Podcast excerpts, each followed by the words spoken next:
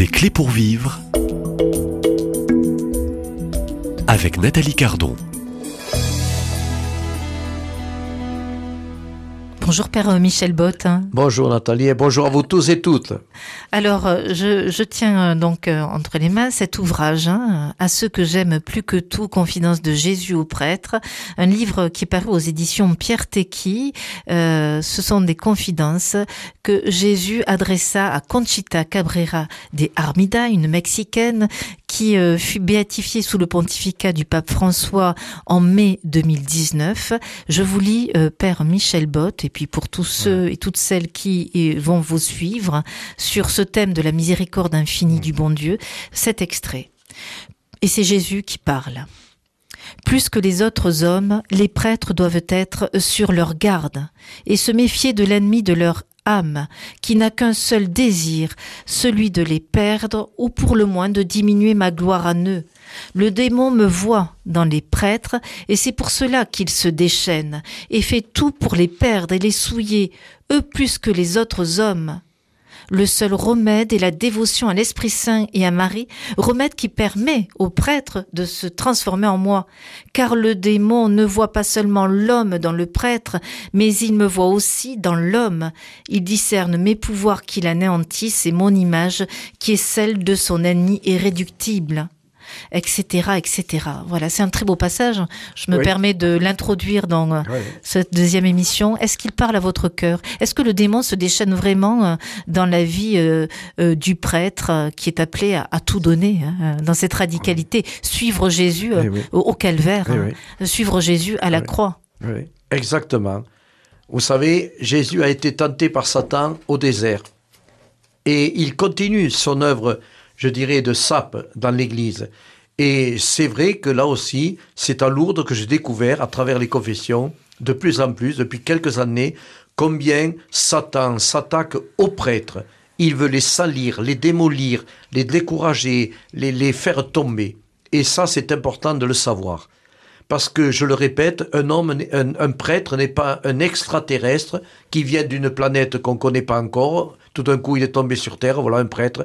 Non, un prêtre, c'est quelqu'un de chez vous. C'est un être humain avec un corps, un cœur, des sentiments, comme tout le monde. Et le prêtre est un homme, c'est-à-dire un être humain, donc, qui a des qualités, je l'espère, mais qui a ses péchés comme tout le monde, ses faiblesses. Donc, qui est capable des pires choses. Et c'est pour ça qu'il faut prier pour les prêtres. On a besoin du secours, de, l'aide de votre prière. C'est urgent et c'est important. Voilà. Et il faut le savoir, nous sommes attaqués par Satan. Donc les, Et- les- les prêtres aujourd'hui sont-ils vraiment en danger, Père Michel Bott Oui, les prêtres sont en danger parce que, je le dis, ils sont attaqués par Satan. Il y a tellement de tentations autour de nous. Ils sont découragés souvent parce que souvent le prêtre est un homme seul. Mais de notre côté, je dis, nous sommes en danger. C'est pour ça que Jésus, dans l'Évangile, nous a dit, tenez-vous prêts, veillez et priez pour ne pas entrer en tentation, pour ne pas tomber. C'est pour ça que le prêtre doit être un homme de prière. Il doit s'accrocher au Seigneur et surtout à la Vierge Marie. Et ici, quand je confesse des prêtres à Lourdes, je leur dis toujours, vous savez, je crois et j'en suis persuadé que nous avons une place privilégiée dans le cœur de la Vierge Marie. Pourquoi Parce que nous sommes les disciples de son Fils aujourd'hui. Et qu'à cause de cela, Satan s'attaque à nous. Elle connaît nos découragements, notre solitude parfois, elle connaît nos faiblesses et elle connaît les tentations, les attaques de Satan contre nous. C'est pour ça que il faut un prêtre doit obligatoirement prier la Vierge Marie chaque jour, lui remettre chaque jour son sacerdoce, lui demander de, de nous protéger. Et vous, vous devez prier pour vos prêtres. Vos prêtres ont plus besoin de votre prière que de vos critiques. Surtout des critiques qui n'apportent rien ou qui démolissent encore plus. On a besoin du secours de votre Alors, prière. euh, comment, euh, je dirais, soutenir et quelles sont au fond les grandes tentations qui guettent aujourd'hui euh, nos frères prêtres euh, dans l'Église catholique, Père Bott? Eh bien, c'est la tentation, oui, de, de, de la chair, l'impureté, la tentation De la carrière hein? de la carrière. Ça peut être l'orgueil. Ça peut être se dire, ben, je suis au-dessus de tous les autres, donc je suis plus fort que les autres et meilleur que les autres. Non, c'est pas vrai. Et puis, c'est la tentation aussi de la solitude, de, de se laisser euh, aller à, à, des faiblesses humaines. Voilà, je crois que c'est, c'est, important. Le découragement. Vous savez, je vais vous confier une chose. Il y a quelque temps déjà, ça doit être 4 ou 5 ans, un jeune prêtre arrive pour se confesser. Mais il arrive, mais vraiment en pleurs, en larmes. Alors avant de se confesser, je l'ai fait asseoir, il s'est assis, j'ai dit parler, qu'est-ce qui vous arrive? Eh bien, ce jeune prêtre, avant de se confesser, il m'a dit, c'est fini, je ne suis prêtre que depuis deux ans, j'ai été voir mon évêque et j'abandonne. J'arrête. Et j'ai dit pourquoi, qu'est-ce qui vous arrive? Parce que j'en peux plus de voir des églises vides le dimanche. Je suis découragé. Eh bien voilà, ce prêtre, il a quitté. C'est dommage, parce que il avait vraiment des larmes, mais ça faisait mal au cœur, ce, jeune prêtre qui, pleurait parce que ben, il, avait eu cette joie, ce désir de, de dire oui au Christ, de devenir prêtre. Et il a été découragé. Alors après, bien sûr, quand il s'est confessé, on a parlé un peu plus, bien sûr, et puis j'ai pu l'aider, le conseiller, l'encourager, tout ça. Je crois que c'est important, vous voyez. Il faut aimer vos prêtres et il faut surtout, surtout prier pour eux. Ça, c'est impératif. On ne peut pas négliger les prêtres. C'est facile de les critiquer, de les assommer, mais est-ce qu'on les aide par notre prière, par notre charité? Voilà, surtout la prière. Alors, euh, quand euh, vous parlez si bien aussi de ce sacerdoce, de, ces prêtres, et merci pour ce bel exemple aussi de ce jeune frère prêtre qui est, révèle bien et, montre bien aussi euh, ce découragement qui peut habiter aussi le cœur des frères prêtres. Certains sont en dépression aujourd'hui, certains sont découragés avec, je dirais, ces abus dont on parle aujourd'hui dans tous les médias. Et dès que l'on voit apparaître un prêtre avec son col romain, un prêtre avec euh, la soutane, en, en, parallèle, il y a aussi l'image du prêtre abuseur. Alors que dire, hein, et je pense tout spécialement, car il faut aussi de la douceur, de la miséricorde, de, la vérité, euh, et également à, euh, des personnes qui vous écoutent aujourd'hui, Père Michel Bott, et qui eux-mêmes sont blessés parce que sont passés par, je dirais, cette épreuve d'avoir été abusés par un de vos frères prêtres. Euh, alors je sais que vous en rencontrez, euh, que vous en confessez. Euh, pour celles qui vous écoutent maintenant, une parole. Alors c'est très facile de condamner un prêtre, je le dis, je le répète, j'insiste, et c'est oublier qu'un prêtre est un être humain, je viens de le dire, il n'y a rien à faire. Le prêtre est un être humain, mais en même temps, d'abord, il faut savoir que c'est un pourcentage très, très, très faible dans l'Église. On oublie de le dire, ça aussi. Et il faut savoir que il y a des prêtres, j'en connais, qui sont tombés, qui ont payé, qui ont demandé pardon et qui sont devenus des prêtres extraordinaires aujourd'hui dans des paroisses. Ça, je puis en témoigner.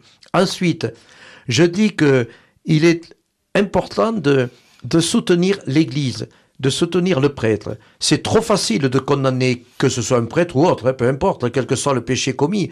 Ça, c'est facile. On est très fort pour condamner. Mais pour aider, pour remonter quelqu'un, comme dit Jésus, je ne suis pas venu condamner, mais je suis venu sauver. Je suis venu remettre debout celui ou celle qui est tombé, mais en même temps celui ou celle qui a été blessé par le péché. Il ne faut pas oublier, il faut toujours associer les deux. Ça, c'est important. On est, L'Église, je le répète, est faite d'hommes et de femmes pécheurs et pécheresses. Il n'y a rien à faire.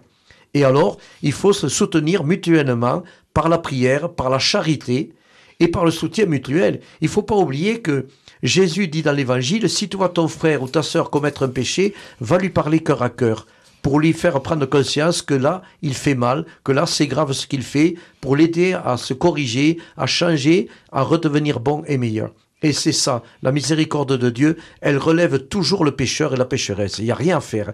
Elle le ramène, elle veut le ramener sur le droit chemin. Et si on n'y croit pas, eh bien je dis qu'on n'est plus chrétien. Si on ne croit pas à la miséricorde, au pardon des péchés, à la conversion, on n'est plus chrétien. Euh, c'est votre définition? Oui. Oui. Parce que je répète, on oublie que l'humanité, elle est blessée gravement par le péché originel. Or, du haut de la croix, Jésus verse des larmes d'amour et des larmes de sang sur son Église, sur ses prêtres en particulier. Pourquoi? Parce qu'il nous aime. Et il aime tout le monde. Et le Christ regarde chacune et chacun d'entre nous, quels que soient ses crimes, ses horreurs, il nous regarde tous avec amour, parce que Dieu, connaît la blessure qu'il y a dans le cœur de tout être humain, la blessure du péché originel. Et c'est pour ça que Jésus dans l'évangile dit, toi qui condamnes ton frère ou ta sœur en criant à mort, cette personne ne mérite plus de vivre, elle ne mérite pas le pardon, etc., fais attention que demain tu fasses pas pire que lui ou qu'elle.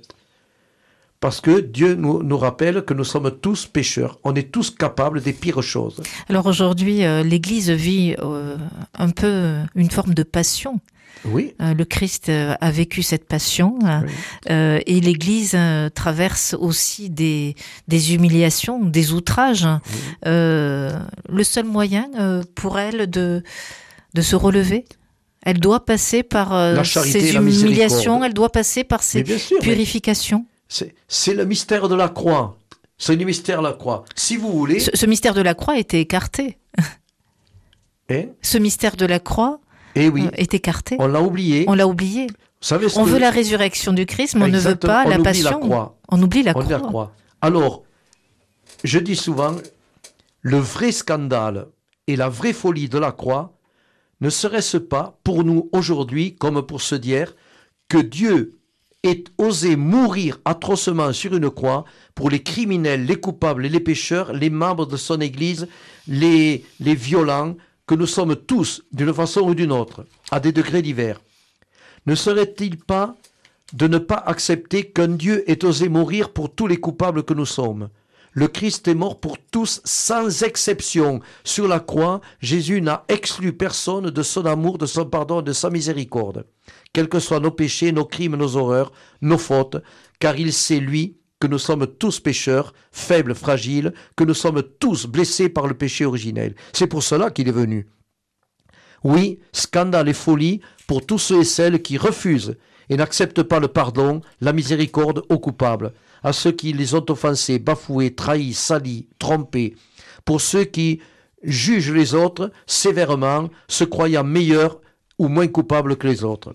Or lui, Dieu, le Christ, est allé jusqu'à la folie de la croix pour tout cela.